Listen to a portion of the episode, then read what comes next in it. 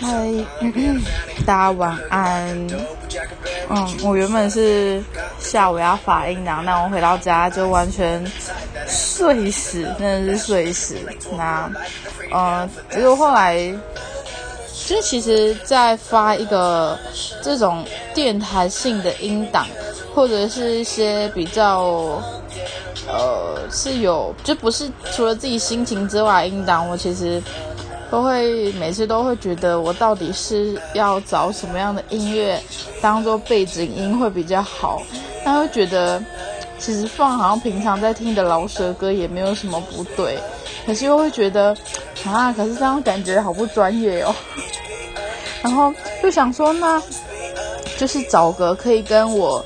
发的内容符合的东西，但我又觉得这个也很难呢。那我在纠结了很久之后，我想说算了，我今天就是放我平常会听的歌好了。我想说，我今天讲的这个内容也是比较呃随呃没有那么严肃的。那呃，在我讲这则新闻之前呢，我要先跟大家讲一个呃故事。那其实这是我今天下午看到的一个影片。等我一下，我把音关小声一点。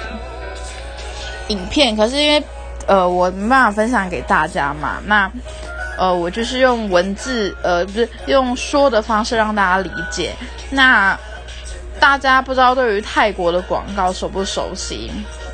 那其实我自己是一个非常非常看好泰国广告的人，因为泰国近近年来的广告真的是非常非常非常非常的有创意，然后呃，我觉得就是会让人家看完会有一种惊很惊艳的感觉，因为其实广告这种东西它有分两种，一种就是在。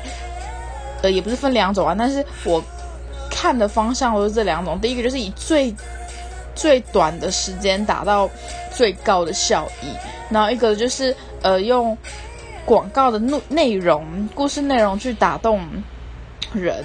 那我觉得泰国它现在广告就是走向这一篇，因为它的广告其实。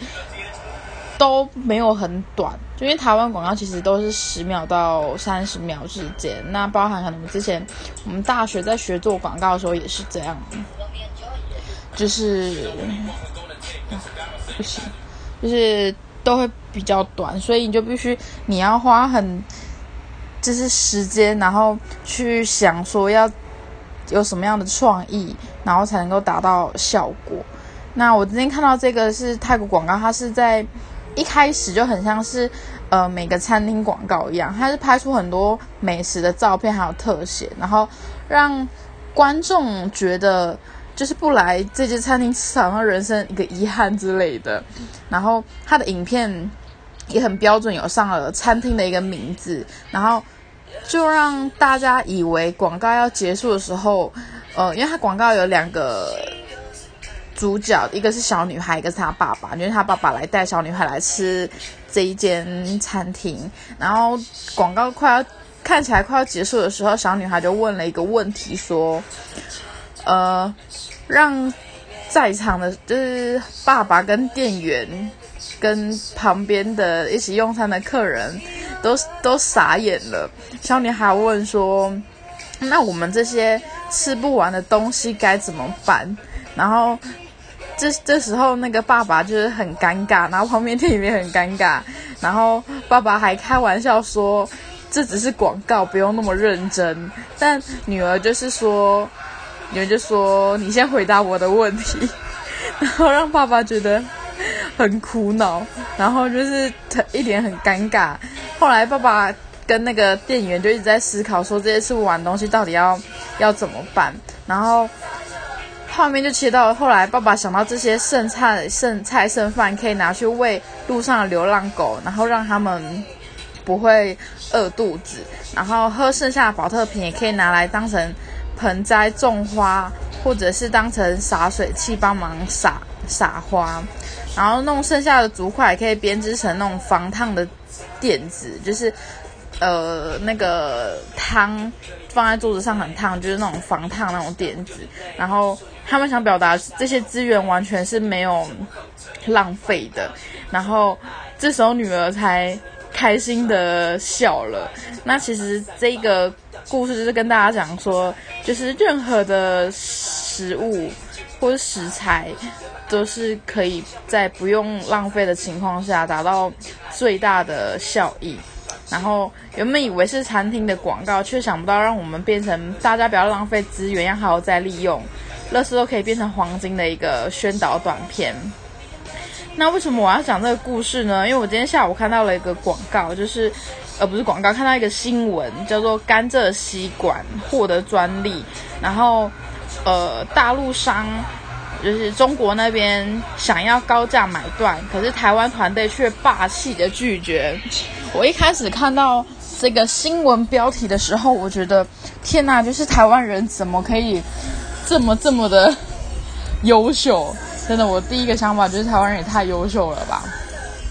那因为呃大家都知道，就是台湾政府这边即将在于二零零二零一九年七月一日起针对。特定场所实行，呃，禁止一次性塑胶吸管政策。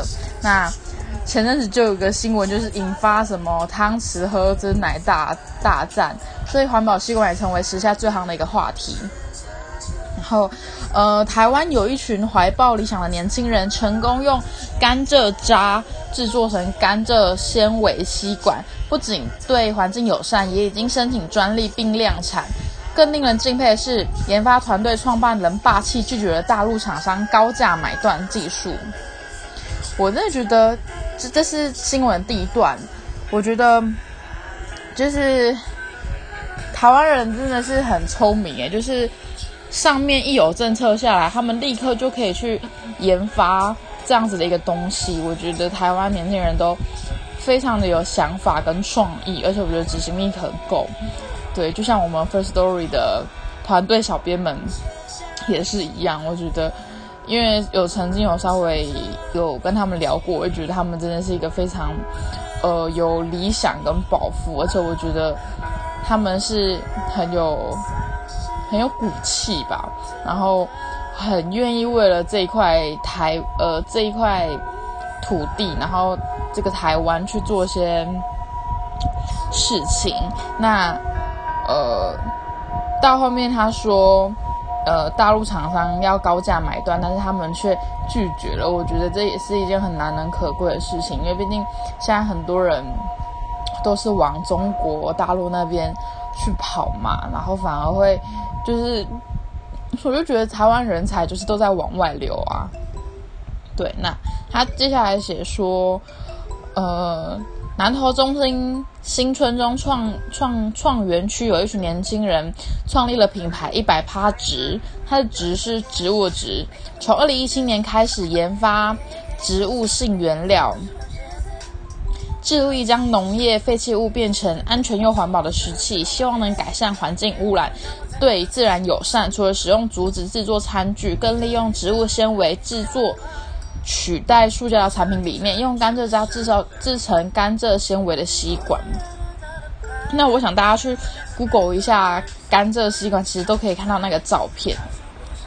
那它吸管就是有分细的跟粗的。那团队创办人黄千忠解释，虽然使用简易的聚合程序就可以将甘蔗渣压制成聚合原料粒子。